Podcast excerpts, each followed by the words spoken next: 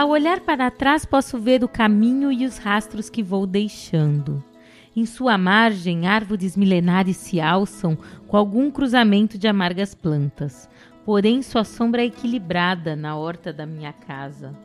Ali aprendi a preparar a terra, a quantidade de semente em cada sulco, para que não seja difícil cobri-las.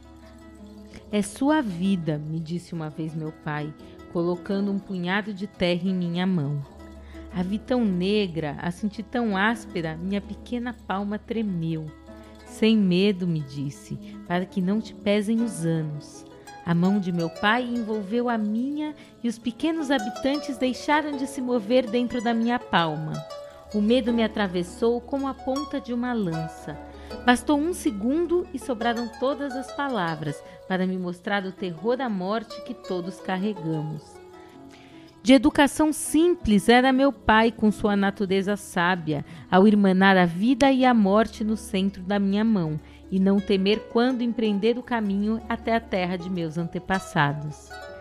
Abrimos nossos dedos e com um sopro voltou a vida ao pequeno universo da minha palma.